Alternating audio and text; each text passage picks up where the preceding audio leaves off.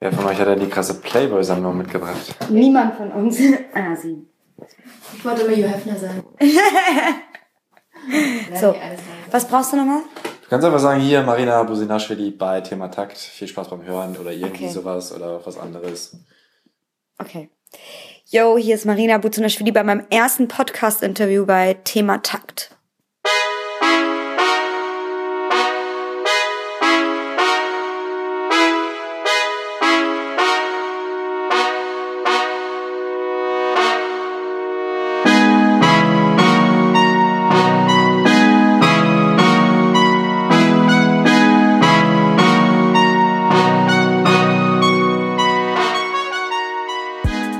Zwei schönen Stimmen, die du gerade gehört hast, gehören Marina Busunaschwili und Conny Filipov.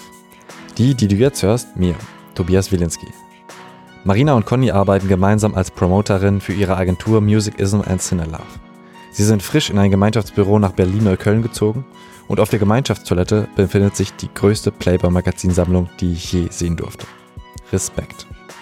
Respekt hat aber vor allem meine Gesprächspartnerin Marina Busunaschwili verdient. Sie hat sich viele Jahre von Job zu Job gehangelt, bis sie schließlich ihre eigene Agentur gegründet hat. Das hörst du aber gleich ausführlich im Gespräch. Ich will nur noch kurz erklären, was Promoter in der Musikindustrie eigentlich machen. Zum Beispiel habe ich in einer der ersten Folgen den Rapper Dieser Star interviewt. Ich habe weder Dieser Star noch seinem Manager geschrieben, sondern Marina und sie gefragt, ob sie einen Interviewslot für mich hat. An welchem Tag, um wie viel Uhr, wo und wie lange das Interview dauert, das sind alles Punkte, die ich mit Marina vorher geklärt habe. Außerdem hat sie mir vor dem Interview Disasters Album ein paar Wochen vor Veröffentlichung vermittelt. Das ist wichtig, damit ich zum kompletten Album Fragen stellen kann. So ungefähr war auch der Ablauf für meine Thema Takt-Interviews mit Takt 32 und Zero, die Marina auch betreut hat. Sie hat außerdem schon mit Künstlern wie Kool Savage, Kate Bush oder Justin Bieber gearbeitet. Aber das erzählt Marina Busunaschwili jetzt selbst. Weil wir sehr viele Namen nennen, habe ich alle in die Beschreibung geschrieben. So behältst du den Überblick. Hoffe ich. Viel Spaß beim Hören der zehnten Folge Thema Takt. Diese ist richtig spannend. Wir starten mit dem Mic-Check.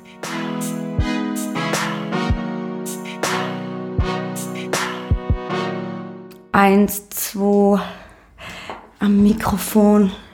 Ich werde jetzt Rapperin, so eine Haus-Maus-Rapperin. Ja, Freestyle mal was? Ähm, oh Gott, ich kann nicht freestylen, weil das ist so, you put me on the spot and I freaked out. Das ist so, wenn das Spotlight auf mich ist, dann kann ich nicht freestylen. Okay, und so ein Gedicht? Gedicht Freestyle? Ja, von Ribbeck auf Ribbeck im Havelland. Das ist gebeitet, das gibt's schon. Ich habe kein Gedicht von mir selbst. Hallo, wer hat denn von sich selbst Gedichte? Ich schreibe viele Gedichte. Ich schreibe keine Gedichte. Ich habe so schöne Liebesgedichte.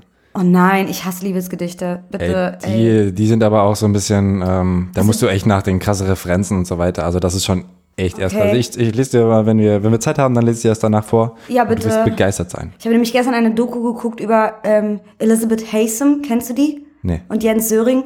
Das war mal ein Pärchen. Das ist ein Pärchen gewesen in Amerika in, vor vielen Jahren. Und ähm, die haben ihre Eltern umgebracht. Und das ist noch nicht, also eigentlich hat er es nicht gemacht, sondern nur sie. Aber sie hat ihn so manipuliert und sie hat ihm, die haben sich immer so Liebesbriefe geschrieben. Und während des Prozesses wurden diese Briefe immer vorgelesen. Und sie dachte, sie ist Lady Macbeth. Und er dachte, er ist so eine andere Shakespeare-Figur. Und ich saß da gestern, hab diese Doku geguckt und gedacht, ey, ich, wenn mir irgendeiner solche Briefe schreiben würde, würde ich vorbeigehen und ihm einen aufs Maul hauen. Okay, aber nicht die Eltern töten. Also Nein, die Eltern töten würde ich nicht. Ich würde da ganz anders umgehen mit. Das ist gut. Ja. Okay, wir sind, ähm, wir sind ja schon ganz locker eingestiegen. Mal gucken, was ich da benutze, weil man hat ja auch schon wieder was gelernt. Elizabeth Haysom hat ihre Eltern umgebracht. Tötet nicht eure Eltern, liebe Tötet Zuhörer. nicht eure Eltern, bitte. Ich wollte auch eigentlich ganz entspannt ähm, einsteigen, wie immer. Du siehst dich selbst als Catfluencer. Wie kommt das? Also es ist ganz einfach, ich, ich hasse das Wort Influencer. Ich finde das ganz schrecklich, weil ich nicht so ganz verstehen kann, wie mich YouTuber oder Blogger oder andere Influencer ähm, beeindrucken oder beeinflussen sollen. Und ähm, Katzen machen einen glücklich. Die geben einem so ein wohlfühlendes Gefühl. Ne? So, es ist so, du fühlst dich einfach gut, wenn du es siehst. Du hast ein Lächeln im Gesicht und so. Und ähm, das schenke ich der Welt, indem ich Fotos von meiner Katze poste. Und deswegen bin ich ein Catfluencer. ja, aber nicht zu wenig. Du hast nur eine Katze. Nein, ich habe zwei Katzen, eine ältere. Und jetzt, wenn mein Freund das jetzt hört, wird er bestimmt voll sauer, weil das sind unsere Katzen. Ich sage immer, es sind meine. Ähm, Warum das? Warum sagst du mal, das ist deine Katze? weil ich immer der Meinung bin, dass ähm, das meine Babys sind, dass, dass ich die Mama bin und dass sie mich lieber haben. Und wahrscheinlich wird er sich jetzt von mir trennen, wenn er das hört. Aber es ist so, dass ähm, ich sehr viel Zeit mit ihnen verbringe. Und zwar auch gerne. Also ich hänge gerne mit meinen Katzen rum. Ich bin so eine echt verrückte Cat Lady. Und ähm, also ich habe eine ältere, einen älteren Kater, der heißt Gizzy und einen ein Jahre alten Kater aus Griechenland. Der wurde gerettet von einer Freundin und äh, der heißt Hulk. Da musst du ein bisschen überlegen, ob du das jetzt sagst. Oder ist dir der Name entfallen? Nein, ich habe äh, Nee, ich habe gar nicht überlegt. Du hast einfach nur an Hulk Ja, gedacht und warst völlig verliebt. daran. Ja, ich war schon wieder völlig in anderen Sphären, ja. Gut, ähm, ich würde jetzt in die Biografie direkt einsteigen. Ja, bitte. Nach dem, nach dem schönen Cat Talk. Man Ja. kann auch, ähm, man Nachdem kann dir wir das Instagram Wichtigste- Mhm. folgen. Genau, das ist erstmal das Wichtigste. Katzen, Marina Busunaschwili folgen. Ach ja, stimmt, äh, ich habe dich gar nicht willkommen geheißen, aber das ist jetzt auch zu spät, ne? Aber ich bin sehr beeindruckt, dass du meinen Nachnamen richtig ausgesprochen hast. Ja, ich habe, ähm, danke. Du hast geübt, oder? Ich habe es halt schon häufig gesagt, so, weil ich habe, wir haben das Interview tatsächlich ein bisschen verschoben und so, dann habe ich ihm erzählt, so ja, Marina, oder? Und dann irgendwann kommt es einfach flüssig. Okay. Ist es georgisch, weil ich kenne Ja. Mhm. es nur aus dem Fußballkontext, damals noch SC Freiburg, Kobiaschwili und Ja. so. Es ist georgisch. Kommst du aus Berlin? Ja. Du bist hier geboren? Nein, also ich bin in Österreich, in Wien geboren, bin aber mit einem Jahr nach Berlin gekommen. Und für mich existiert dieses eine Jahr nicht. Deswegen, ich bin Berlinerin. Dann würde ich direkt mal äh, krasser weiterspringen. Du bist ja ähm, jetzt eine Promoter-Legende, würde ich mal sagen. Aber du hast erst, du guckst ein bisschen verwirrt, aber es ist ja, ist ja schon so, jeder kennt dich im Hip-Hop-Kontext. Aber du hast erst eine Ausbildung zur Kauffrau Bürokommunikation gemacht, richtig? Ja, leider. Wieso leider? Weil es damals, also ich bin ja schon sehr alt und ähm, Ach, Ich war total gelangweilt in der Schule und wollte unbedingt mit meinen Freunden trotzdem weiter rumhängen. Also haben wir beschlossen, wir gehen nach der Realschule weiter aufs Gimmi. Und schon nach so ein paar Wochen dachte ich so, ich bin hier einfach falsch. So, ich habe gar keinen Bock mehr zu lernen und mich interessieren andere Dinge. Und ich wusste schon immer, ich werde irgendwas mit äh, Musik machen und so. Und ähm, bin dann zum Arbeitsamt gegangen, weil ich noch nicht 18 war und du konntest nicht einfach die Schule abbrechen, du brauchtest dann eine Ausbildung. Und bin halt hin und habe halt zu der Frau gesagt, so, ey, ich will irgendwas Cooles machen, so mit Veranstaltungen oder Musik oder so. Und das gab's damals aber alles noch nicht. Die hat mich halt ausgelacht. Und ich habe gesagt, ja, aber ich muss da ganz dringend raus aus der Schule. Und dann hat sie gesagt, naja, also hier liegt was rum, so, guck dir das an, aber das ist eigentlich, du bist eigentlich, du hast so gute Noten dafür. Und ich habe gesagt, ja, kriegt man dafür Geld? Und dann hat sie gesagt, ja, und dann ist wann kann ich anfangen? Sie hat gesagt, ja, du kannst heute da noch hinfahren. Und das habe ich dann tatsächlich gemacht. Ich wollte einfach nur kein Abi machen und habe dann die erstbeste Ausbildung gemacht. Was auch nicht so schlimm war, weil ich ganz coole Sachen gemacht habe, weil der Unterschied zwischen Bürokauffrau und Bürokommunikationskauffrau ist, dass Bürokommunikationskauffrau viel mit Marketing zu tun hat. Das heißt, also ich habe auch Dinge gelernt, die ganz interessant waren für mich. Und ich habe Buchhaltung gelernt, was ich mir nie hätte träumen können, weil ich war so schlecht in Mathe, dass ich gedacht habe, Zahlen sind für mich das Schlimmste auf der Welt, aber in Buchhaltung war ich dann tatsächlich ganz gut. Und ähm, das hat mir einfach extrem viel erleichtert in meiner Zeit danach, in meiner beruflichen. Danach bist du nach England gegangen. Genau, ich bin danach nach England gezogen. Das war auch so eine Hauruck-Aktion. Das war so, ich hatte zwar vor, dorthin zu ziehen, aber es war, meine damals beste Freundin ist nach England gegangen und ähm, hat dann bei ihrem Vater gewohnt. Und die haben sich nicht so ganz gut verstanden und ihr ging es halt nicht so gut. Und ich war noch gar nicht so weit. Also ich hatte, ich hatte zwar meine Ausbildung beendet, aber ich hatte noch gar keinen Job drüben und so. Und dann habe ich ähm, mit 300 Euro in der Tasche äh, das Land verlassen. Bin rüber, habe mir einen Job gesucht, habe auch direkt einen bekommen innerhalb von fünf Tagen. Was war das? Bei ähm, British Home Store habe ich gearbeitet. Das ist eigentlich unfassbar. Also ich habe mich in allen Läden beworben, weil es war immer am einfachsten. Du musstest einfach nur so, eine, so ein Formular ausfüllen. Und ich brauchte halt ganz schnell einen Job, weil es damals noch diese Mobilitätshilfe gab in Deutschland. Also wenn du das Land verlässt sozusagen, gibt dir Deutschland noch Geld dafür, dass du abhaust. Und das wollte ich. Dann habe ich bei British Home Store gearbeitet. Das war so wie Karstadt eigentlich. Also es gab so, es gibt da so alles in der Home-Abteilung und habe Lampen verkauft. Es war also sehr, eine sehr schöne Zeit. Wie lange hast du das gemacht? Das habe ich gar nicht so lange gemacht, weil ich überhaupt nicht äh, klar kam. Die Lampen waren einfach zu schwer für mich. Ähm, das habe ich, glaube ich, ein halbes Jahr gemacht oder ein Dreivierteljahr. Und dann habe ich bei einer Versicherungsfirma angefangen zu arbeiten. Das war richtig cool. Ähm, die hatten ein riesiges Gebäude, die hatten ein eigenes Starbucks. Das war das allerbeste und alles kostete nur ein Pfund. Und die hatten ein riesiges Restaurant mit allem Möglichen. Die Kollegen waren nett. Aber es war so der absurdeste Job meines Lebens, weil die Abteilung, die ich, ähm, in der ich gearbeitet habe, hieß New Diets. New Diets? New Diets, das heißt neue Tote. Ach, Diets. Okay. Mhm, das heißt, du hast eigentlich den ganzen Tag mit Leuten telefoniert oder Briefe geöffnet. Also, wenn du mit Leuten telefoniert hast, waren es Leute, deren Vater oder Ehemann oder so gerade gestorben ist. Und die wissen wollten, wie viel Kohle der hinterlässt. Es gab so zwei Versicherungsgruppen, einmal Allied Dunbar und einmal Eagle Star. Und das war so für wohlhabende Menschen oder alte Veteranen und so eine Kacke. Ja, da haben die Leute dann angerufen. Einmal hat sogar eine Frau angerufen, deren Mann lag noch tot auf dem Sofa. Und sie wollte schon wissen, was sie bekommt. Wow. Und das war dann einfach zu viel für mich irgendwann. Dann habe ich auch gewechselt, mitten in der Firma. Das war auch ganz geil. Aber dann, ähm, ja, bin ich irgendwann aus persönlichen Gründen zurück nach Deutschland. Das war 2003, glaube ich. Ja. Was hast du dann in Deutschland gemacht? Also ich war, ich bin zurückgekommen und hatte so gar keine Ahnung, was ich machen soll. Und, wie so äh, selten in deinem Leben? Wie so selten in meinem Leben, ja. Ich bin, äh, ich habe so echt schon immer in meinem Leben nicht, also ich war so wirklich sehr spät dran mit dem, was ich äh, machen möchte. Und habe mir gedacht, okay, wenn du eh nicht weißt, was du machen sollst, dann ähm, geh doch zurück zur Schule und versuch dein Abi zu machen. Vielleicht willst du ja irgendwas studieren.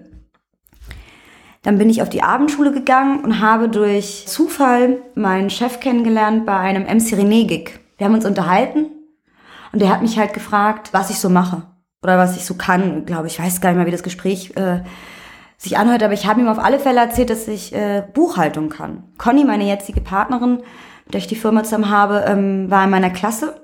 Und wir sind halt abends zur Schule gegangen. Ich habe tagsüber gechillt. Nachdem ich bei Burger King aufgehört habe zu arbeiten, habe ich auch gearbeitet. Ah. Während der Schulzeit, ja. Und dann hat er mich angerufen und gesagt, er braucht eine Buchhalterin. Und dann bin ich dahin. Und dann hat er mich gefragt, was ich im Gegenzug haben möchte. Und ich habe gesagt, ein Praktikum, weil ich einfach Bock habe zu gucken, was ihr macht. Und es war eine, es hieß damals New Media Agentur. Und ähm, jetzt wahrscheinlich wird es Online Kreativagentur oder so heißen. Und hatte noch ein Label, Marrakesh Music. Und der Rapper, der dort gesigned war, war MC René. Der einzige Rapper auch. Der einzige Rapper, genau. Und man muss auch nochmal erwähnen, es ist äh, ein krasses Wortspiel auch, ne? Mar Marrakesch, ne? Es geht ja. um Geld. Es ist ja. nicht nur einfach Marrakesch, sondern sogar noch das Dollarzeichen. Natürlich. Es war eine richtig geile Zeit. Ähm, ja, dann habe ich da gearbeitet, habe sehr schnell mich hochgearbeitet in der Agentur. Ich hatte auch einen Chef, der das total, der mich total gefördert hat. Wie zum Beispiel? Das war halt nicht so ein Typ, der so auf Papiere Wert gelegt hat. Der hat so, der hat das in dir gesehen. Der hat gesagt, du hast die Persönlichkeit für PR. Und ich habe gesagt, nee, das kann ich nicht. Und er hat einfach gesagt, du machst das jetzt.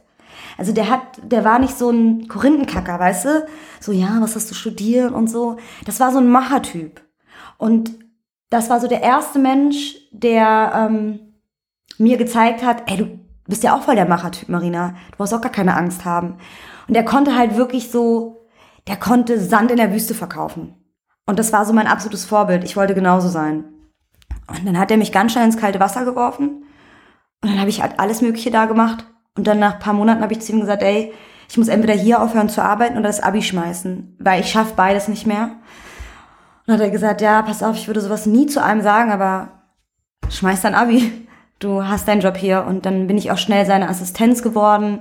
Assistenz der äh, Geschäftsführung und die Leitung der PR-Abteilung. Und dann habe ich da echt viele Jahre gearbeitet. Wie hieß dein Vorgesetzter?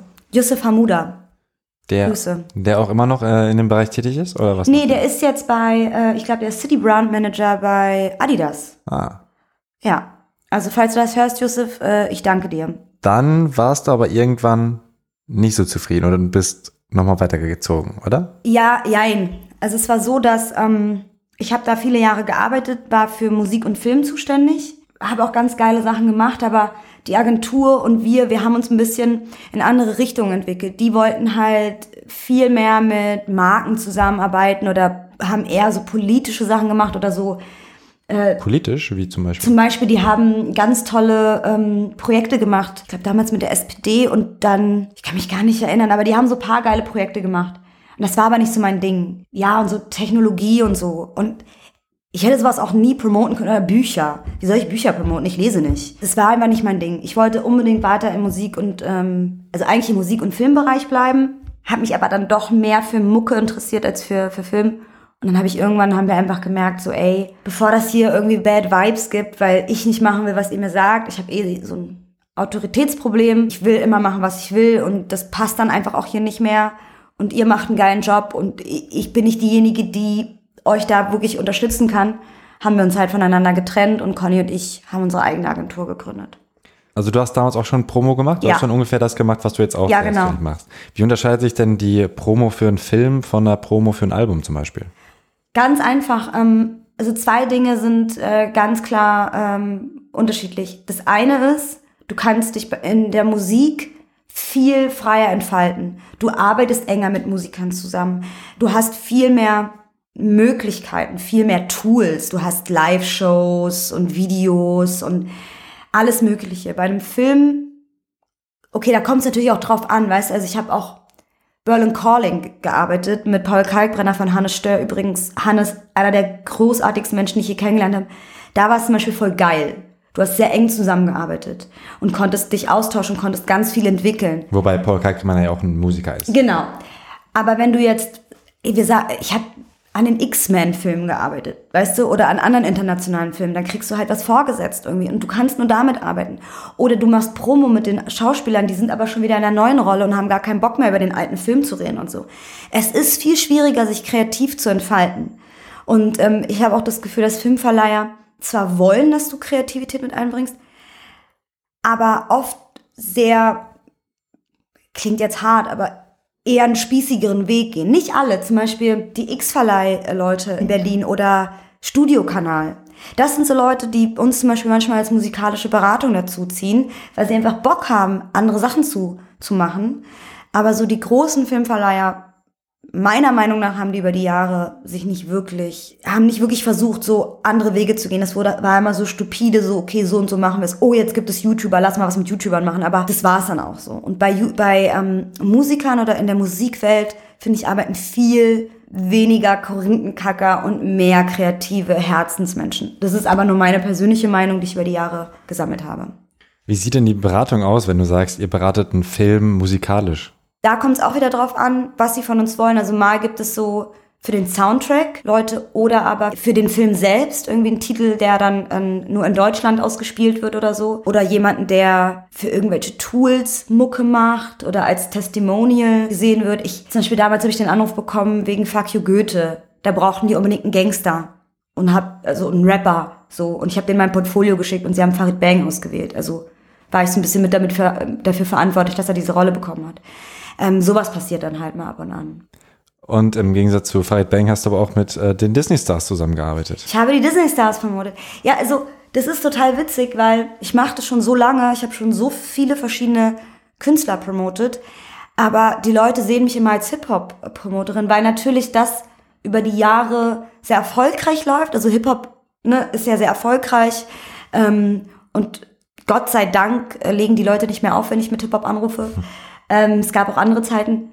Aber ich habe vorher schon alles Mögliche gemacht. Unter anderem Justin Bieber, Miley Cyrus, Demi Lovato, die Jonas Brothers. Ey, was nicht alles. Also da war schon echt viel dabei. Hast du die dann auch getroffen oder ist das bei ähm, US-Stars dann nicht so? Es kommt immer drauf an. Also Justin Bieber haben wir auf jeden Fall getroffen. Miley Cyrus nicht. Es kommt immer drauf an. Also wir haben schon echt viele Künstler über die Jahre getroffen, die dann groß wurden oder schon groß waren. Oder es gibt dann auch Künstler, die für die Arbeit, also ich habe für Kate Bush gearbeitet, ich habe Kate Bush noch nie kennengelernt. So, sie hat mir zwar eine E-Mail geschrieben, dass sie sehr glücklich war mit der Zusammenarbeit, ähm, aber ich habe sie nicht persönlich getroffen. So. Ich könnte mir vorstellen, dass sie den deutschen Markt auch nicht so wahrnehmen, viele wahrscheinlich, oder? Also, dass sie eher Nee. sagen, so, ja, cool, Nee. Deutschland. Ja, das kommt auch mal drauf an. Wir arbeiten zum Beispiel mit Hertz, die Deutschland für sehr wichtig erachten und äh, super gerne hier sind und ähm, Deutschland als einen sehr wichtigen Markt für sich ähm, sehen so und sehr dankbar sind. Ich habe auch schon die Backstreet Boys gearbeitet, die ähm, Deutschland für genauso wichtig erachten. Aber du hast natürlich so gerade Ami-Rap. Also das ist auch was, das mache ich auch echt nur in speziellen Fällen. So, wenn ich voll Bock habe, weil ich Fan bin. Also wenn jetzt Eminem, wenn jetzt das Label anrufen würde und sagen würde, du darfst Eminem arbeiten, dann wäre mir das auch scheißegal, ob ich irgendwas bekomme. Hauptsache, ich kann eine Mail rausschicken, wo drauf steht so, oh mein Gott, ich arbeite Eminem. Oder TLC mache ich jetzt gerade. Das sind so Themen, wo ich mich super freue. Aber generell finde ich es mega schwierig, weil die haben so gar keinen Bock auf Deutschland. So, und du kriegst auch eigentlich keine Tools und so, die sind so ein bisschen. Und die verstehen eine Sache nicht, die halt unterschiedlich ist zu zum Beispiel zu der UK. Die UK hat nicht die größte eigene Rap-Szene. Und deswegen ist Ami-Rap dort noch so wichtig. Wir haben hier unsere eigene Rap-Szene. Ich meine, sorry, aber unsere Rapper sind, verkaufen so viele Platten. Wir müssen uns nicht auf Ami-Rap konzentrieren. Wir freuen uns über die Mucke, aber ganz ehrlich, in den Charts haben unsere trotzdem noch irgendwie Vorrang. Ja, absolut nicht. Ich glaube, Drake ist dann irgendwie mal auf 14 gechartet oder so, was man sich in USA wahrscheinlich Ja. gar nicht vorstellen könnte. Ja. Nochmal zu der Gründung, also Musicism und Cinelove. Musicism Oh, and Cinelove. Musicism und Cinelove. Okay, da habt ihr den Namen dann äh, verkackt. Äh, hast du mit Conny Cornelia Filipov, Filipov Ja. gegründet und ähm, war es da bewusst, dass du gesagt hast, okay, wir machen das nur zu zweit und wir bleiben auch zwei? Du, das ist ganz einfach. Erstmal sind wir ein Dream Team schon vorher gewesen. Wir waren eh schon so ein Zweierteam. Ähm, deswegen konnte man sich gar nicht vorstellen. Wir haben es auch in der Zeit versucht. Also wir haben auch schon versucht, Leute einzustellen, aber irgendwie, man muss ja auch mal ehrlich zu sich sein, sind wir einfach so ein eingespieltes Team, dass wir sagen lieber Themen ab. Also als wir wollen kein Imperium aufbauen, weißt du, was ich meine? Das war nie unser, unser Ziel. So, wir sind so wirklich das Größte in unserem Leben ist, dass wir uns jeden Tag sehen, wir beste Freundinnen sind und dann noch zusammen eine Agentur haben. Also geiler könnte es eigentlich nicht sein. Wenn man sich jetzt vorstellt, hier würden so fünf Leute sitzen oder so, das will ich gar nicht und das wollen wir beide nicht. Also sie ist, hat, glaube ich, denselben Wunsch wie ich immer gehabt, dass wir einfach nur, solange wir Bock haben, das zusammen machen, weil wir alles so machen. Also wir sind nicht so eine typische Agentur, die so, wir müssen uns vergrößern und irgendwann an die Börse gehen oder so, sondern wir wollen einfach Spaß haben mit dem, was wir machen. Wie sieht eure Teamarbeit aus? Also es kommt immer drauf an, wir machen, also wir sind ja so ein bisschen getrennt und zusammen. Getrennt ist bei uns, ähm, sie ist für Indie und Rock und so elektronische Themen zuständig. Ich mache den ganzen urbanen Bereich, aber auch ab und an elektronische Themen und dann machen wir so Pop-Themen zusammen. Das heißt, manchmal arbeiten wir überhaupt nicht gemeinsam an einem Thema. Das heißt, wir si- sitzen zwar zusammen ähm, an einem Tisch, aber jeder macht so sein Ding für sich, weil wir es einfach auch schon so lange machen, ähm, dass wir da eine Routine drin haben. Und wenn wir Themen zusammenarbeiten, dann ist es ganz klar, wir gehen zusammen zum ersten Meeting, wir entwickeln das Konzept zusammen, wir überlegen, wir recherchieren. Wir sagen ja auch nur Themen zu, auf die wir selbst Bock haben und die wir sehen. Wir sind stark in der Beratung, weil ähm, wir einfach ganz klar sagen, so, du musst wissen, auf was du dich einlässt oder du musst die richtige Einschätzung haben bei einem Thema.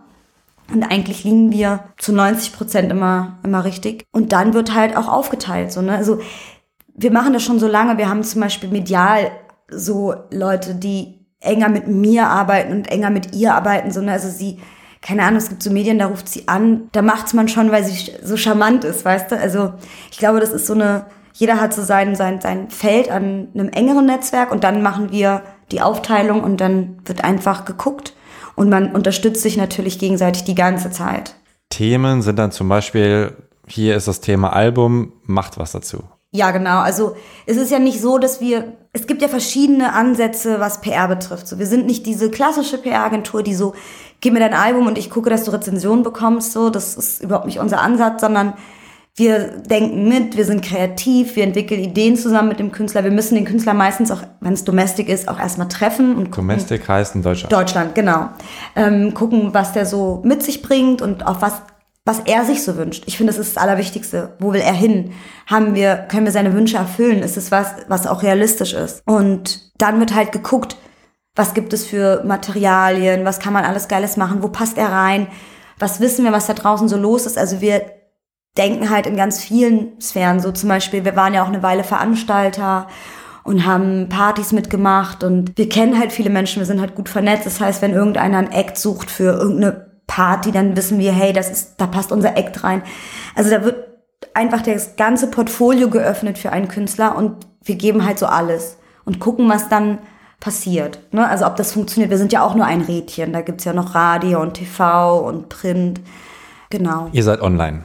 Wir sind eigentlich nur online, aber bei, bei manchen Rap-Themen, also wie, wie bei Savage oder auch bei Qatar oder so, da mache ich dann auch Print mit. Oder Sixten jetzt oder so. Also es gibt viele Themen, wo ich auch Presse mache.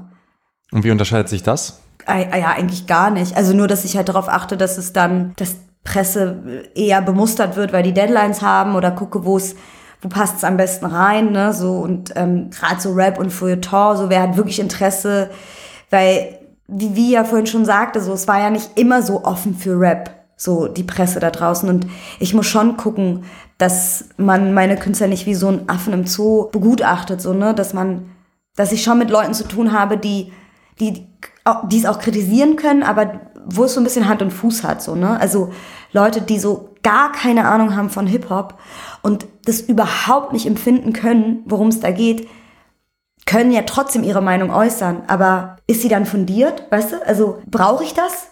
So, und deswegen, da achte ich ein bisschen mehr drauf natürlich bei Presse. Wann hattest du das Gefühl, dass jemand mal wie so ein Affe im Zoo behandelt wurde? Also ich arbeite zum Beispiel mit Hafti sehr lange. Haftbefehl. Haftbefehl. Und für mich oder für viele, die ich kenne, ist er einer der größten Künstler, die wir haben, weil er sich einfach, es gibt kaum jemanden, der sich so weiterentwickeln kann wie er und auf jedem Album mindestens zwei Hits hat. Also es ist so unfassbar, der Typ ist einfach ein Hitmaker und hat halt einfach so seine eigene Art. Niemand ist wie Haftbefehl. Und er war für viele halt einfach auch ein Vorgänger so ich habe ja schon mit ihm gearbeitet, da war er noch gar nicht bei Universal und so. Und ganz am Anfang war das nicht so, dass die Leute voll Bock hatten, sich mit seiner Kunst auseinanderzusetzen. Da war das so, ja, er ist Haftbefehl, er ist ein Gangster. Lass mal darüber schreiben, so was er für ein krasser Typ ist und so. Und wo du gedacht hast, so, ja, aber ey, befasst dich doch einfach mal mit dem, was er im Studio macht und so. Das interessiert euch gar nicht. Es geht einfach nur so darum, oder wie Hatar, so, der Typ kommt gerade aus dem Knast. Ja, Mann, aber der hat einfach ein krasses Label gegründet, hat Leute wie Sio und Ever gesigned und macht selbst geile Mucke, hat echt schon so viel vor seinem Knastaufenthalt Mucke gemacht. Da bin ich dann schon sehr vorsichtig. Aber natürlich gibt es, und da ist auch das Glück, was wir haben, ganz viele Journalisten da draußen, die aus dem Rap-Kontext kommen, aber für größere Magazine schreiben oder größere Tageszeitungen oder so. Ich bin immer so dankbar, wenn wenn die was dazu machen. Bin aber auch dankbar. Ich habe letztens auch mit einem Redakteur telefoniert, der älter war, also viel älter, und der ähm, total Bock hatte, was mit einem, The mit einem mit einem Act von mir zu machen und auch fundiert sagen konnte, warum. Und also, wie gesagt, ich find's geil, aber ich, was ich nicht geil finde, ist so eine Markus Lanz-Situation. Das brauche ich halt nicht. Ich brauche halt nicht jemanden, der mit dem Finger auf meine Rap-Künstler zeigt. Weißt du? Mhm. Weil dafür ist das viel zu geil, was die machen und, und auch viel zu wichtig. Und ja, jetzt ist es im Mainstream angekommen und jetzt könnt ihr es alle hören und jetzt kriegen sie auch eine 1-Live-Krone und dürfen beim Echo auch dabei sein, aber show some respect, Digga, weißt du so? Das ist halt unfassbar geile Mucke. Du hast das gerade schon ein paar Mal gesagt, die, äh, mittlerweile hast du dir ja was aufgebaut und abgesehen davon läuft Rap halt. Aber wie war denn gerade so die Anfangszeit? Also wie kann ich mir das vorstellen? Du rufst bei ganz, ganz vielen Leuten an, die sagen, ah, ah nee, Rap ist Gangster, damit wollen wir nichts zu tun haben? So in der Art. Also klar, am Anfang, so die ersten Rap-Themen, die ich gemacht habe, waren Bushido und Azad und so, also so die ähm, Universal-Themen damals. Und ähm, also bei Bushido war das ja noch eine Zeit, da war das noch so mit Bravo und allem drum und dran. Und das war eigentlich ganz witzig damals. Von ja, der wo Hip-Hop gab's noch. Ja, genau, von der Skyline zum Bordstein zurück und so. Ähm, bei Azad hatte ich dann schon so die ersten Momente, wo ich wusste so, okay, ihr kennt ihn nicht ihr wisst nicht, was er, was ihn ausmacht und ihr habt euer Bild, ihr habt euch einfach ein Bild davon gemacht. Und jetzt sagt ihr mir Sachen ab so, nur weil ihr denkt, öh, der Typ kloppt sich da draußen oder der ist krass tätowiert oder so. Also diese Vorurteile. Da habe ich es zum ersten Mal gespürt. Und ja, wie gesagt, später wurde das dann, gab es diese Momente auch. Also es gab die ja nicht nur medial, es gab die auch Szene intern. Weißt du? Also ich nenne keine Namen, aber es gab Leute, die haben mich ausgelacht, weil ich Haftbefehl gearbeitet habe und gefeiert habe. Unfassbar die heutzutage irgendwie erste Reihe bei seinem Konzert stehen so und Fanboy sind. Also es gibt ja immer Leute, die, weißt du, die etwas gar nicht kennen oder erst gar nicht sehen und auf einmal dann für lustig oder für cool empfinden, aber sich immer noch nicht mit der Kunst auseinandersetzen, so was ja auch okay ist. Aber in meiner Welt so, und ich bin halt krasser Rap-Fan, ist es dann so, dass ich das einfach lächerlich finde. Wobei gerade bei Haftbefehl muss ich ehrlich sein, da war es bei mir auch so, dass es ähm, erstmal halt so dieses lächerlich machen, was medial vielleicht früher auch noch ein bisschen einfacher ging, ich weiß es nicht genau. Also damals war es ja noch ein bisschen eingeschränkter als jetzt, als er, als er gerade rauskam, halt auch die, diese Julians Blog-Analyse oder sowas. Mhm. Das fand ich halt irgendwie lustig und dachte mir, ja, ne, so genau dieses Zoo-Ding. Aber dann hat es ja auch ich glaube gerade die Juice, so das Juice-Magazin, den habe ich einfach irgendwie gut vertraut und das waren für mich auch so Meinungsmacher.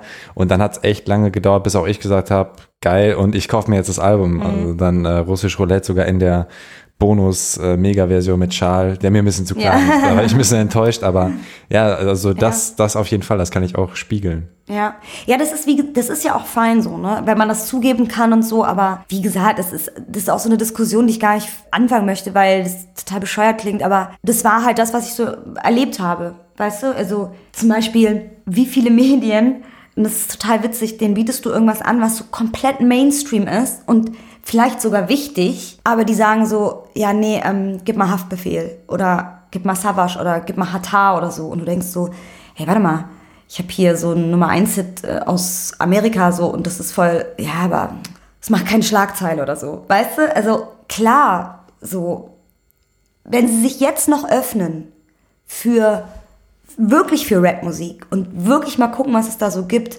zum Beispiel, momentan einer für mich der größten Künstler, die wir haben, ist Bowser. Also es gibt kaum jemanden, der mich so umhauen kann live und so mit seinem Album. Ich höre wirklich, es gibt keinen Song, den ich skippe. Ich bin richtig Fan. Und ich finde, der ist einer der interessantesten Charaktere im Deutschrap. Aber er ist ja noch ein bisschen kleiner und so. Und vielleicht gibt es noch keine so großen Schlagzeilen.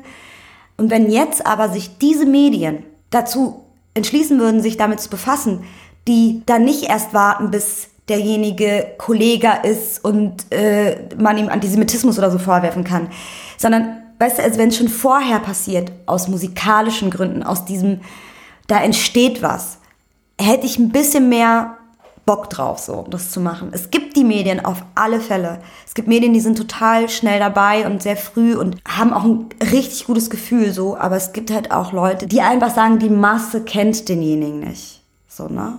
Das hat sich ja auch geändert über die Jahre. Früher gab es halt dieses ganze Artist-to-Watch-Ding, so hey, in diesem Jahr Kraftclub, in dem Jahr, wo ich Kraftclub gearbeitet habe, so, ja, in diesem Jahr, das ist die Band, die in diesem Jahr steil gehen wird. Und, so. und dann ist es auch passiert, weil der Spiegel das geschrieben hat, nicht nur deswegen, aber es war auch ein Grund, weißt du?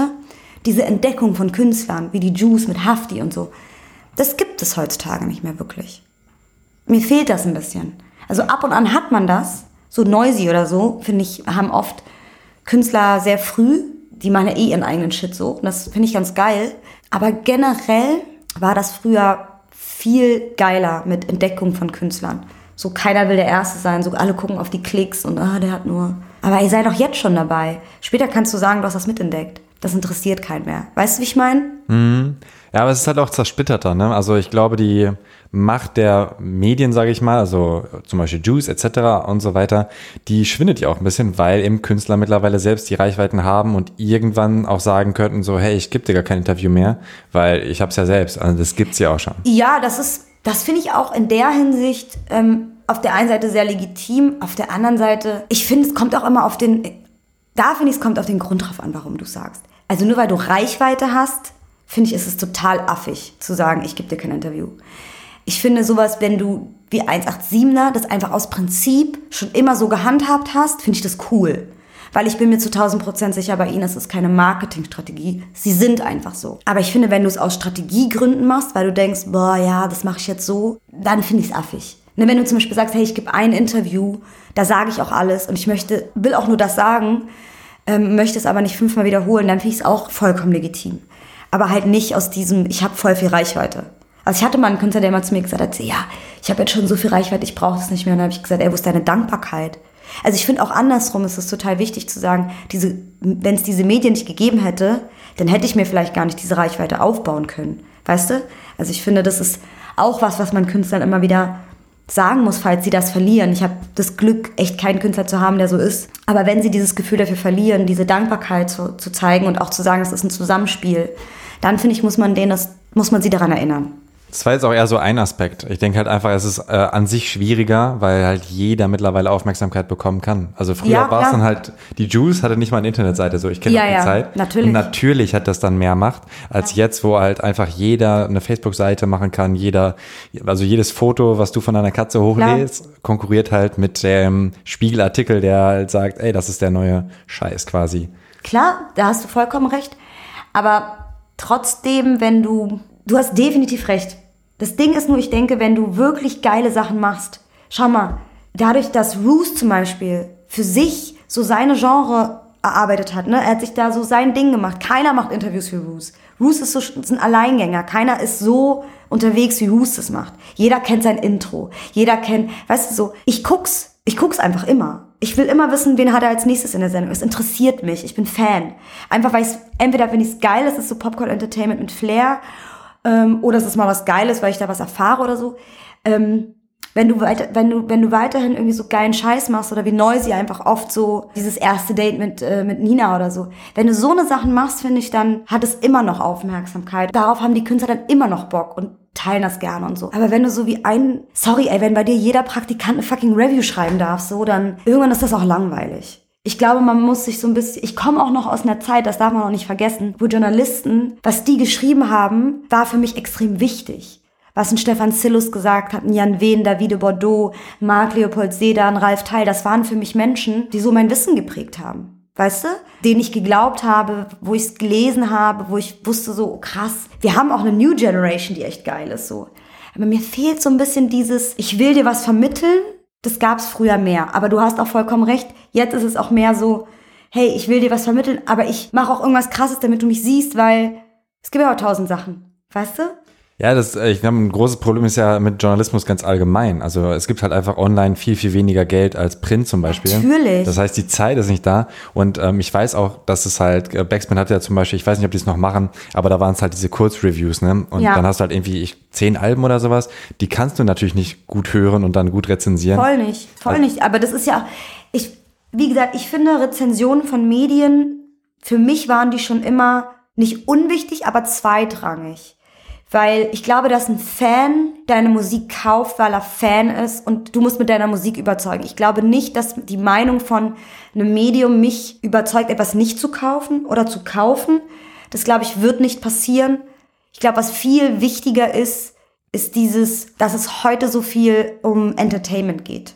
Das klingt jetzt bescheuert, aber mich freut's persönlich, weil ich gehe auch auf ein Britney Spears Konzert eher als auf einen Erika Badu Konzert, weil ich da einschlafe. Ich will immer entertained werden. Ich bin so ein hyperaktiver Mensch und für mich ist dieses alles, was da so passiert äh, gerade, ja voll entertaining, weißt du? Also ich finde es zwar auf der einen Seite schlimm, weil dadurch halt einfach weniger über geile Mucke oder so geredet wird, aber generell ist doch geil. Ich glaube auch die Nahbarkeit, ne? Man braucht die Person. Ja, gerade bei Rap. total, total braucht man die Person, auf jeden Fall. Aber ich glaube, das ist genau das Ding. Schau mal, Nico von der Backspin holt ja in einem Videointerview was ganz anderes raus als ein Roos. Und ein Roos holt was ganz anderes raus als ein Olli von Rap.de oder so. Sind ja alles verschiedene Charaktere, weißt du? Oder ein Steiger, der sowieso einfach eine geile Sau ist, der macht halt einfach sein Ding so, wie er es macht. Und ich finde, solange du diese Charaktere im Rap hast, wird's auch immer interessant bleiben. Wenn du gar nichts machst und die gar nichts mit denen irgendwie so interagierst, so, dann weiß ich nicht, ob das irgendwann langweilig werden kann. Klar, wenn du Farid Bang bist. Ich meine, es gibt niemanden, der einen so entertainen kann wie Farid Bang. Ganz ehrlich, der braucht gar nichts machen mit irgendwem. Diese Videos, die ja veröffentlicht sind, schon so witzig. Mehr braucht man gar nicht machen so. Aber dann bist du arbeitslos. Dann hat er, das hat er Ja, du, ich arbeite ihn auch nicht mehr. Also ich arbeite die Banger auch nicht mehr, weil sie sie brauchen sie auch einfach nicht. So, klar. Ich meine, wenn, machen sie es eher aus Spaß. Weißt du, bei der, bei Promi Flash oder so. Das machen die dann eher, klar wäre ich dann arbeitslos. Aber weißt du, ich könnte damit leben, wenn alle sagen würden, hey, weißt du was? Wir wollen keine Promo mehr machen. Wir wollen alles nur noch direkt mit unseren Fans machen und so. Über, könnte ich mehr damit leben, als wenn jemand zu mir sagen würde, so, ja, wir wollen keine Promo mehr machen, weil wir hassen diese Medienpartner oder wir, wir finden dich kacke oder so. Dann wäre das halt so. Dann hätte ich halt keinen Job mehr. Bist du Workaholic? ja. Aber du kannst, Leider. du kannst nicht ohne arbeiten. Nee, weil ich, ähm, ich definiere mich nicht über das, was ich beruflich tue. Ich definiere mich über meine eigenen persönlichen Erfolge. Also sprich, ich kann nicht chillen, wenn ich Druck spüre oder so. Also ich muss immer arbeiten, ich muss, ich bin immer unter Druck, ich bin, ich muss immer das Beste geben, ich muss immer die Beste in allem sein. Also es ist halt ein dummer Fehler in mir, glaube ich. Aber ich glaube, so war ich schon immer. Wie kommst du denn damit klar? Also das äh, hört sich ja danach an, als würdest du irgendwann einfach aufs Burnout zuarbeiten. Ja, ich habe ich hab auch dazu gelernt. Also man muss auch dazu sagen, ähm, ich hatte in jungen Jahren einfach auch schon meinen ersten ähm, Mikroschlaganfall und habe halt ähm, sehr schnell so die Zeichen meines Körpers gespürt. Und was ich auf jeden Fall gelernt habe, ist, ich arbeite nicht mehr an den Wochenenden. Jedes Wochenende ist für mich äh, Familienzeit mit den Katzen. Ähm, ich würde auch nie wieder Sachen machen, weil ich irgendwie denke, ich muss sie machen. Also ich mache wirklich nur noch alles so, wie ich, wie ich es möchte. Und dadurch, dass ich ja auch nur Themen arbeite, die ich möchte, ist es halt ist es auch immer ein Spaßfaktor so, weißt also ich liebe es mit Sixten zu arbeiten und mit Savage und ich mag ja meine Künstler alle unfassbar gerne. Ähm, ich bin schnell dabei, nervige Menschen aus dem System zu streichen und so.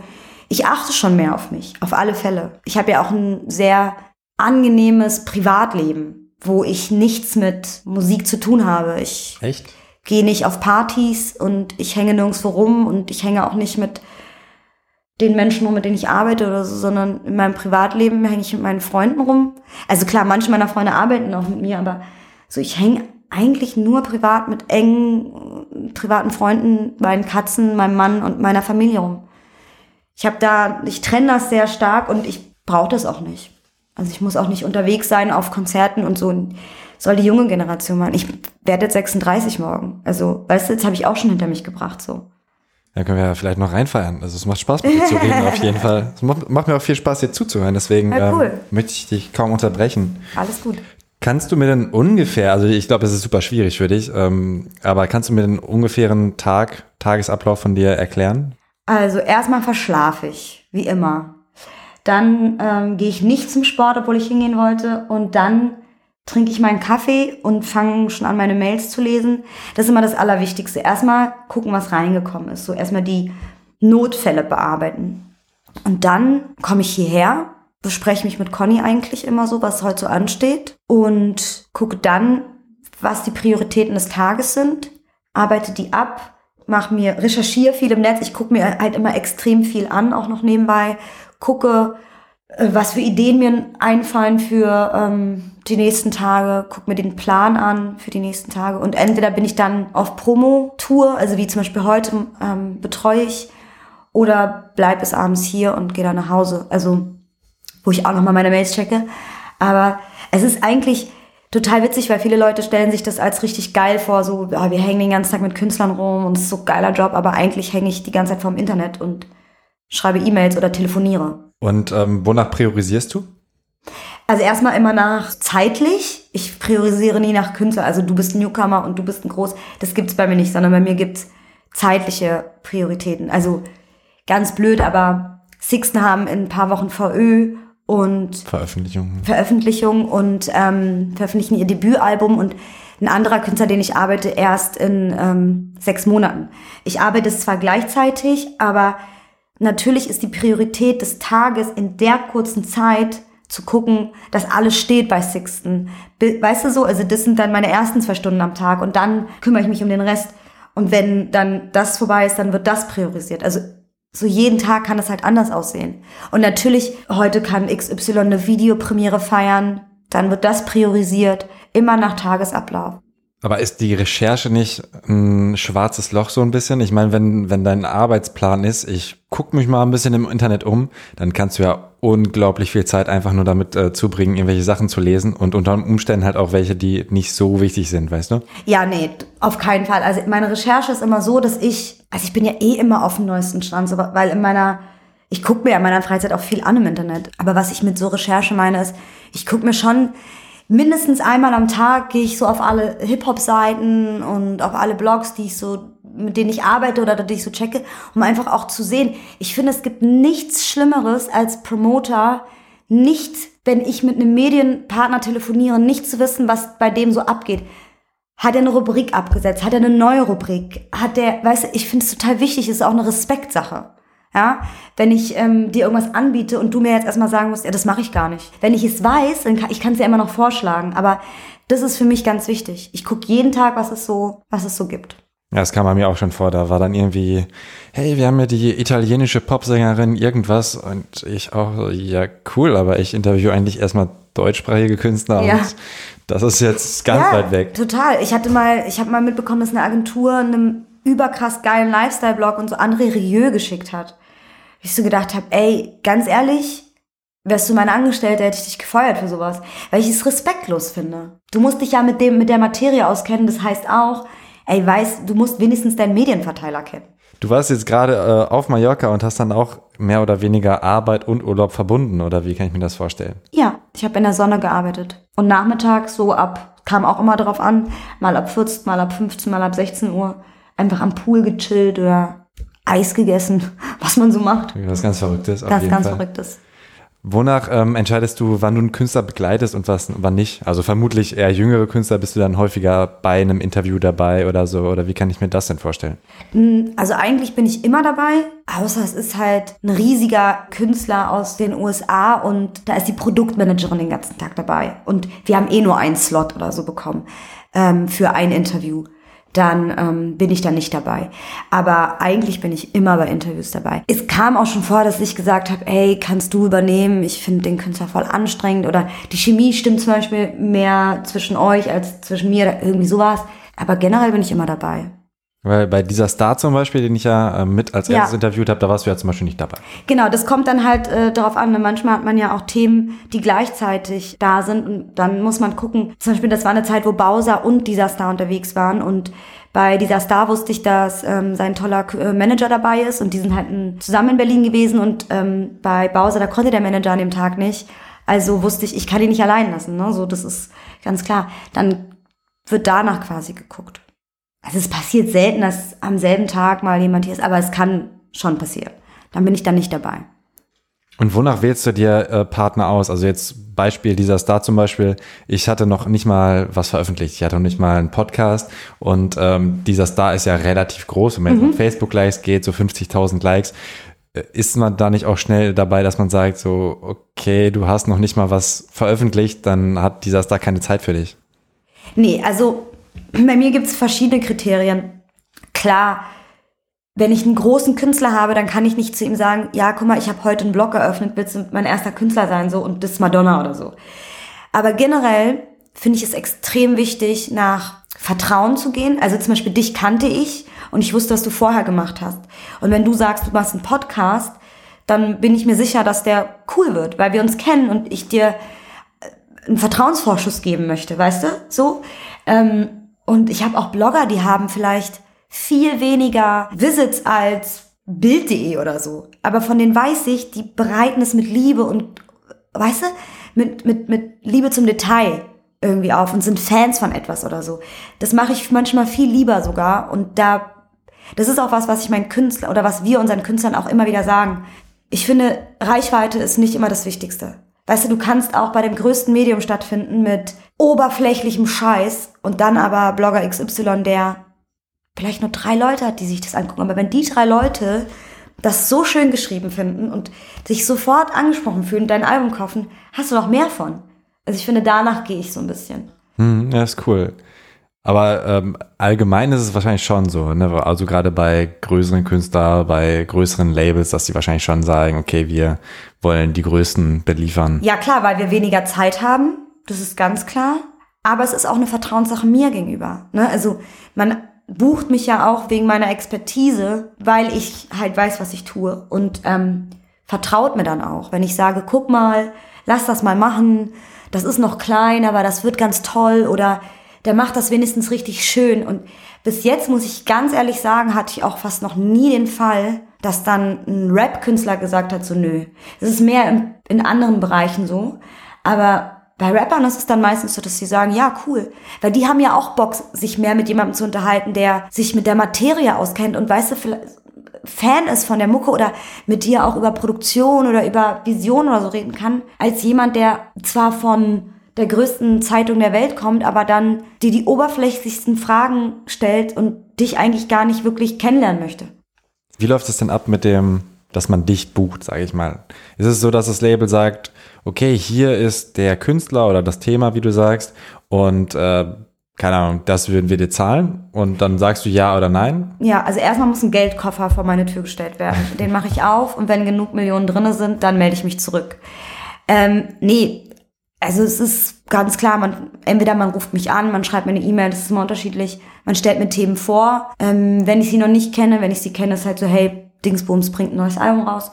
Dann mache ich ein Angebot bevor ich das Angebot mache, gucke ich es mir natürlich genau an, höre es mir an, gucke genau, wie ich das Thema einschätze. Ist das überhaupt was für mich oder ist das was für Conny? Und wenn es das ist, mache ich ein Angebot und wir setzen uns zusammen. Mir sind Kick-Off-Meetings immer sehr wichtig. Und ähm, die meisten Kunden, mit denen ich arbeite, mit denen arbeite ich ja auch schon sehr lange. Das sind halt geile Teams irgendwie, mit denen arbeite ich voll gerne. Da ist es dann super einfach. Da setzt man sich zusammen und entwickelt eine Strategie. Das heißt, äh, das Angebot ist quasi für die Strategie. Du musst jetzt nicht auflisten, ich mache das, das, das, das, das und das wird. Ja, wenn du neu mit mir arbeitest, so dann klar. Aber wenn du schon, wenn du jedes Thema mit mir arbeitest oder so, weißt du, also dann brauchst du das nicht. Dann weißt du, was ich, was mein Job ist. Und ähm, wonach wählst du dann die Künstler aus? Auch einfach nach, habe ich Bock drauf? Also du machst, so also wie ich das rausgehört habe, nichts mehr einfach nur fürs Geld, sondern eigentlich immer die Künstler, die dich interessieren. Ja, also fürs Geld habe ich noch nie etwas gemacht, seitdem ich eine eigene Agentur habe. Das da, das war mir auch, war ja auch einer der Gründe, warum ich mich selbstständig gemacht habe. Ich will halt auch von niemandem gesagt bekommen, was ich zu tun habe. Ich wähle nach, nach Geschmack aus. Also kann ich dahinter stehen so? Ich muss es nicht mal selbst hören immer. Aber finde ich, hat es eine Berechtigung und manchmal ist man, und da wird dir jeder Promoter was anderes erzählen, aber ich bin ganz ehrlich zu dir, manchmal ist man auch erfolgsgeil. Wenn man ein Thema bekommt, wo man weiß, so, das ist schon riesig, dann ist es doch geil. Du weißt eh, es wird funktionieren. Dann machst du es auch, so einfach, weil du erfolgsgeil bist. Aber ähm, manchmal machst du es einfach auch, weil du es, weil du es einfach feierst. Hier, wir haben Rack and Bone Man angeboten bekommen damals und wir haben den ersten Song ähm, Human gehört und waren so, boah, Alter, wir müssen das arbeiten. Und natürlich ist es dann viel geiler, eine goldene Schallplatte zu bekommen und zu sehen, der Typ gewinnt zwei Echos, während wir im Saal sind und ausrasten. Aber ähm, die meiste Zeit wirklich eher nach, das können wir uns vorstellen, das sehen wir, das sehen wir auch im Netz. Ne, so, das ist auch unser Ding so und das können wir auf alle Fälle mit uns vereinen, dass wir das rausschicken. So, ich würde nie etwas machen, wo ich weiß, dass ich nicht dahinter stehen kann. Erfolg kann man messen, wenn man beim Echo gewinnt oder eben bei goldenen Schallplatten, aber ansonsten ist es doch recht schwierig, oder? Du, Erfolg ist auch kein Echo-Gewinn oder kein, keine goldene Schallplatte. Das, Erfolg ist für mich, für mich persönlich ist Erfolg, wenn ich sehe, dass ich einen Künstler aufgebaut habe, wenn ich einen ganzen Weg mit ihm gegangen bin und oder Erfolg ist für mich, wenn Leute die Vision erkennen. Für mich ist zum Beispiel Top 10 mit Bowser ein Riesenerfolg. Klar wäre es geil gewesen, wenn es die Eins gewesen wäre, aber der Typ, für mich, ich weiß ganz genau, in drei Jahren werden wir sitzen und wir werden darüber sprechen und du wirst zurückgucken und ich, das wird der größte Künstler im Rap-Game sein. So, ich weiß es einfach. Ich sehe das. Und noch weiter hinaus, so, der hat auch so, das ist auch so ein Udo Lindenberg-Typ, so, ja. Ähm, das ist für mich Erfolg. Für mich ist Erfolg, Dinge zu sehen oder auch natürlich, wenn ich einen geilen Spiegelartikel für einen Künstler bekomme oder ein Cover bei der Juice. Natürlich, es gibt viele Erfolge, die du haben kannst. So, ne, das sind kleine Erfolge. Ich habe zum Beispiel einen äh, Künstler, Sujuk Ufuk. Ich liebe den einfach jetzt schon, weil der sich noch über alles freuen kann. Für den ist es ein Erfolg, wenn Medium sein Video prämiert. Für viele ist das gar nicht mehr relevant, weil die schon so, pff, mir doch egal. Aber für ihn ist es noch so, oh mein Gott, Falk Schacht hat ihn gelobt. Da ist schon für den, da geht er Eis essen und freut sich. Und das liebe ich. Das liebe ich, wenn so Kleinigkeiten dich schon erfreuen. Und mich erfreuen auch Kleinigkeiten. Immer noch nach, nach so vielen Jahren. Das ist für mich Erfolg. Aber jetzt gerade, wenn ich anfangen würde, ich möchte meine Promotion-Agentur gründen und ähm, da meine ich auch vor allem, so wie misst denn zum Beispiel der Auftraggeber, ob ich gute Arbeit gemacht habe oder nicht? Das ist halt, glaube ich, sehr, sehr schwer zu messen im Promotion-Bereich, oder? Ja, also wenn du nach Ergebnissen gehen willst, so, du kannst nach so vielem gehen, du kannst nach Ergebnissen gehen, du kannst aber auch nach der Zusammenarbeit gehen, was hast du auch es kann auch ein Thema sein, was gar nicht funktioniert. Aber es ist die Kommunikation mit dem Kunden, es ist die Art und Weise, wie du, dass du berätst, dass du auch immer offen kommunizierst, man auch Sachen ändern kann und so, weißt du, für den nächsten Release oder keine Ahnung was. Das ist ja genauso Erfolg in der Kampagne, auch wenn etwas nicht funktioniert. Aber es ist erfolgreich, wie wir zusammengearbeitet haben. Ergebnisbezogen, klar, das ist der wichtigste Erfolg für einen Promoter, natürlich. Und du bist immer unter Druck. Weil wenn du keine, du bist immer schuld. Wenn du keine Ergebnisse lieferst, das ist das Erste, was jeder sagt, es war der Promoter, warum etwas nicht funktioniert hat. Natürlich, klar. Du musst dich auch mit viel Scheiß auseinandersetzen, so. Weil viele einfach denken so, du bist Promoter, da ist ein Medium, warum finden wir da nicht statt? So einfach ist das nicht. Und gerade wenn du Online-Promoter bist. Weil vor vielen Jahren, als es noch nicht so viel im Netz gab, waren die Leute natürlich sehr dankbar für Content. Jetzt haben wir eine Masse an Content und an VÖs und an Künstlern und an keine Ahnung was. Ist ja normal, dass man nicht alles im Netz unterbekommt. So, ne, dass man gucken muss, es dauert alles ein bisschen länger und ist alles so oder auch eine Glückssache oder was weiß ich.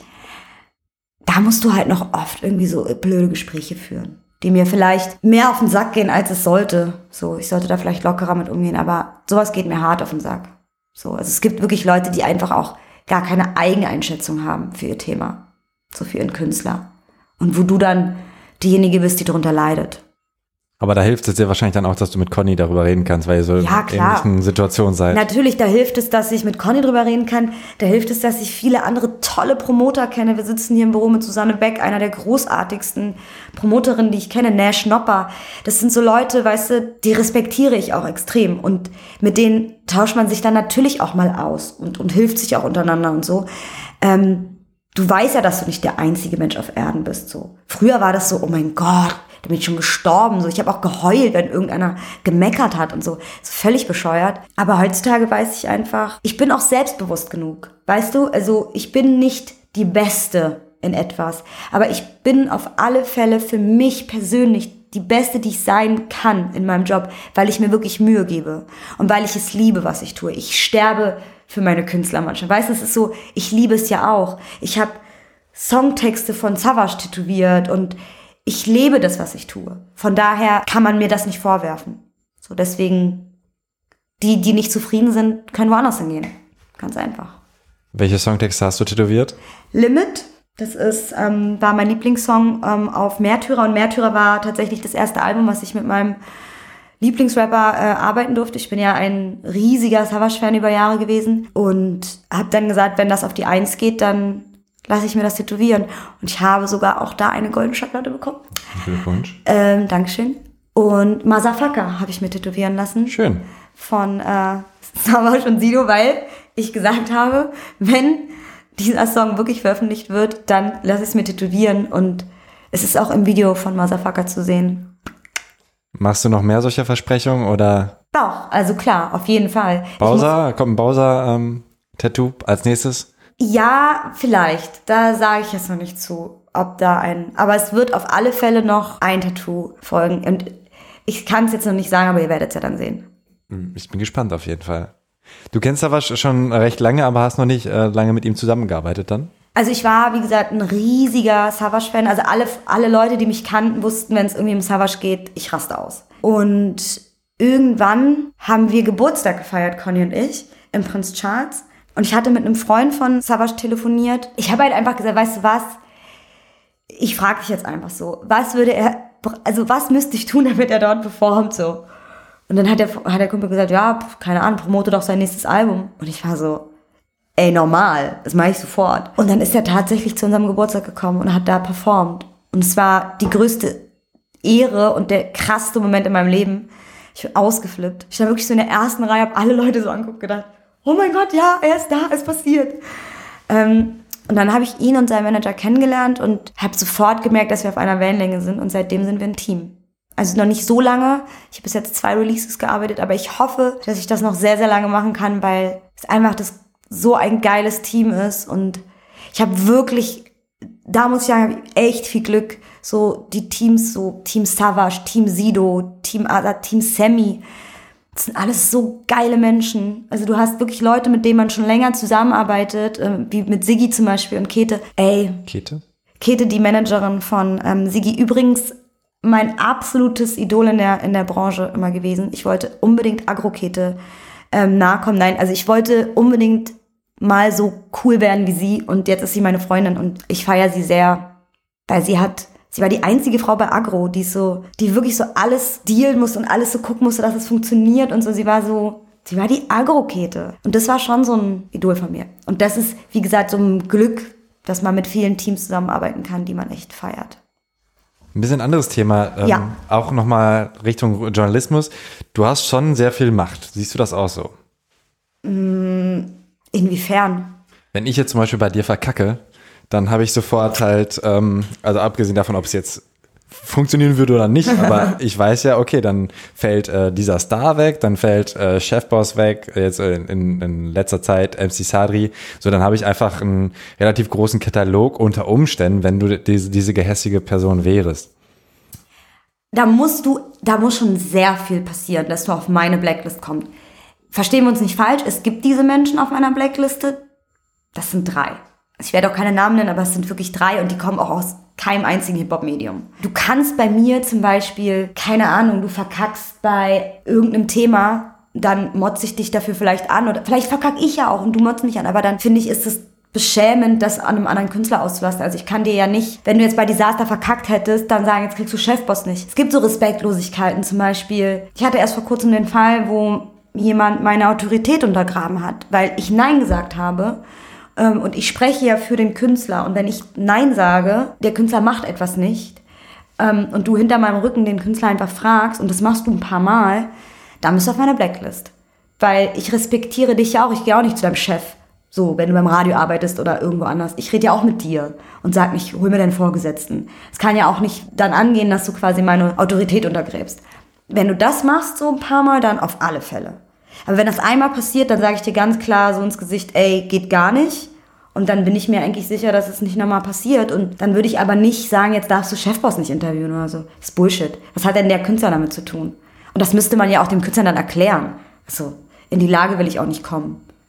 Ich glaube, manche Künstler sind da aber auch ein bisschen anders drauf. Also ich bin ja wirklich, meine allererste Interviewfrage war, äh, Anfrage war damals äh, Rap Genius Deutschland ganz neue Blog und so weiter. Und ich dachte mir auch, ich mache auch mal Interviews.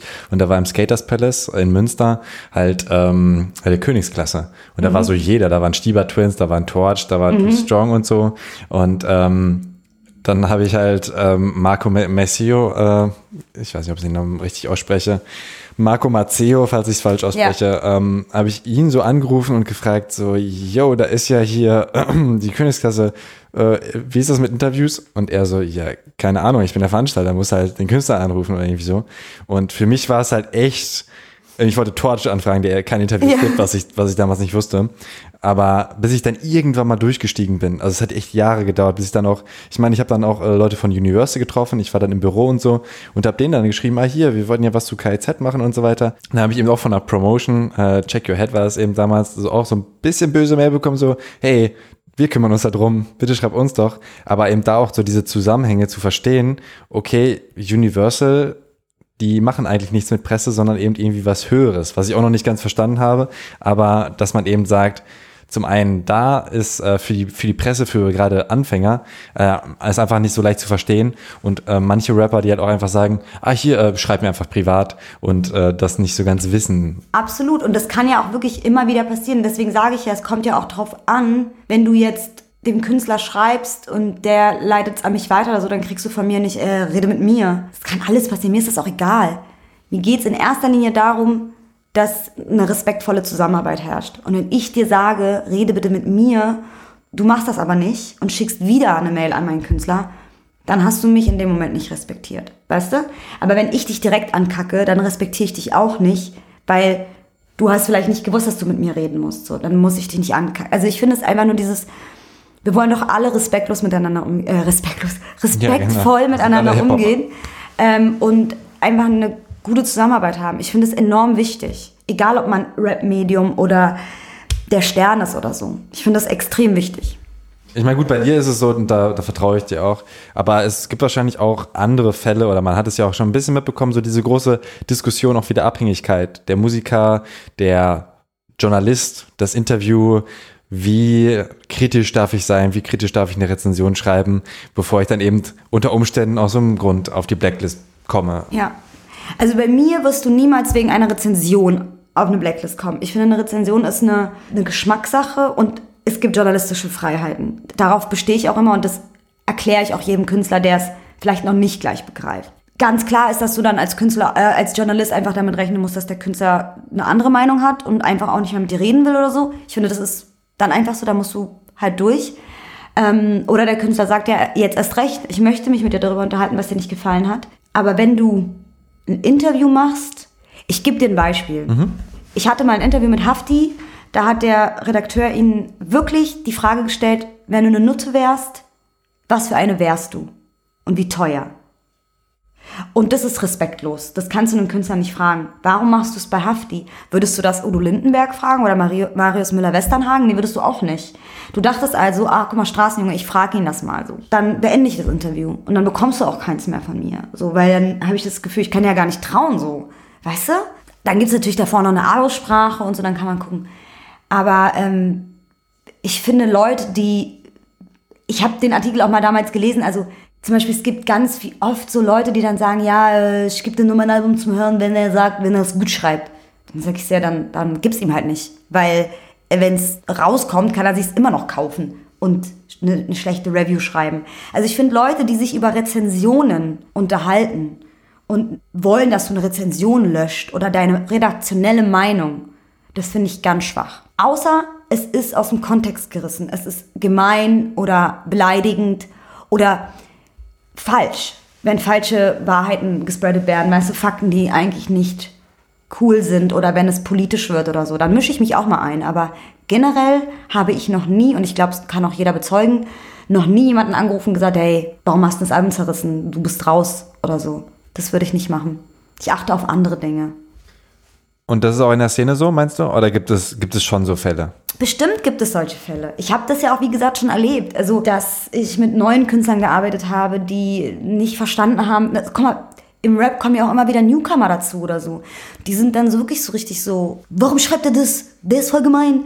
Ähm, das natürlich ist, passiert jeden Tag. So, aber es kommt ja darauf an, was du für ein Umfeld hast. Hörst du auf dein Umfeld, so hast du Leute um dich herum, hast du einen Manager, der dir erklärt, wie das Game funktioniert? Oder ist dein Manager auch gerade erst Manager geworden? Weißt du? Wir haben ja alles irgendwie in der Szene. Wir haben Leute, die waren gestern Barkeeper und sind heute dein Manager. Also wir haben auch voll viele Idioten in der Szene, die aber auch gar nicht wissen, was sie machen. Und ihre Künstler auch überhaupt nicht im Griff haben. So. Das gibt es auch. Auf jeden Fall.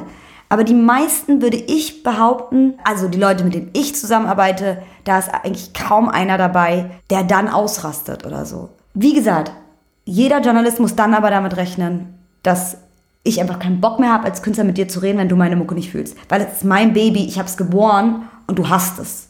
Warum soll ich mich mit dir unterhalten? Natürlich, das ist mir dann auch überlassen als Künstler. Würdest du gerne Managerin werden? Mmh, ich habe das schon ein paar Mal so überlegt oder es gab ja auch Ansätze und so. Ich glaube, ich weiß, dass ich mit 40 nicht mehr Online-Promoterin sein werde. So, das ist, ähm, irgendwann muss man ja mal was anderes machen. Aber Managerin, nö. Was mich wirklich am meisten interessiert, ist der kreative Prozess und so dieses so von Anfang an mit Aufbauen, Ideen entwickeln, beraten und so, so Counseling. Das fände ich eher geil als so Manager, der so Deals und so machen muss. Vielleicht nicht so mein Ding. Das heißt, deine Zukunftspläne sind dann, dass du vielleicht irgendwie bei einem Label festarbeiten würdest oder so? Ja, wenn ein Angebot äh, gut klingt, so, dann ähm, würde ich mir das auf alle Fälle anhören, klar. Ähm, hast du noch irgendwelche Anekdoten, die du gerne loswerden möchtest? Ich glaube, du bist ja ein, ein, eine Bibliothek wahrscheinlich an Musikanekdoten. Was ist so was, wo du an, als erstes dran denken würdest? Ich weiß es ehrlich gesagt nicht. Es sind so viele Sachen passiert. Hast du ein Beispiel, was du hören möchtest? Ich weiß es nicht. Ich habe dir was aufgeschrieben. Ja. Nein, Quatsch. Ähm. Also ich glaube, die größte Anekdote ist einfach ohne Scheiß, dass die Leute immer noch überrascht sind, wenn ich was von Nick Cave oder so poste, weil die denken so, die arbeitet doch nur die Gangster. Warum macht die so Nick Cave? Also Leute, ich bin keine Hip-Hop-Promoterin. Ich arbeite Musik. Das ist doch ein schönes Schlusswort. Also wenn du nicht noch was hinzuzufügen hast. Kauf mein Album. Nein, ich habe ja leider keins. Nein, dann ähm, war es das. Und schickt mir Angebote, ja? Tschüss. Free Agent bald. Ja, vielen Dank für deine Zeit. Sehr gerne. Sehr, sehr gerne.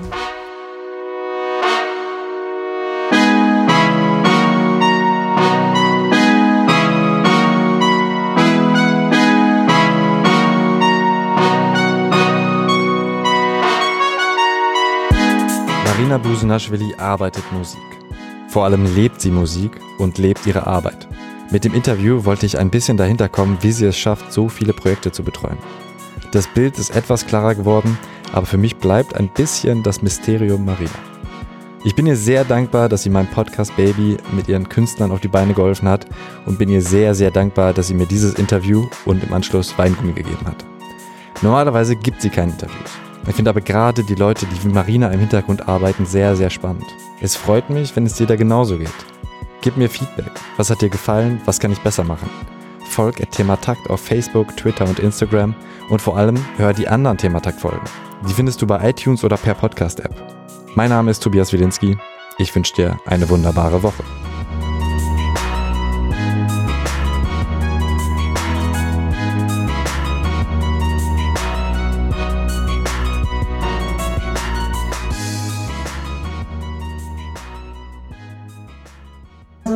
Pause habe, weil ich überlege oder so, und die dauert länger, dann kann man das ja auch rausschneiden, so diese Nichts wird da geschnitten. paar Sekunden.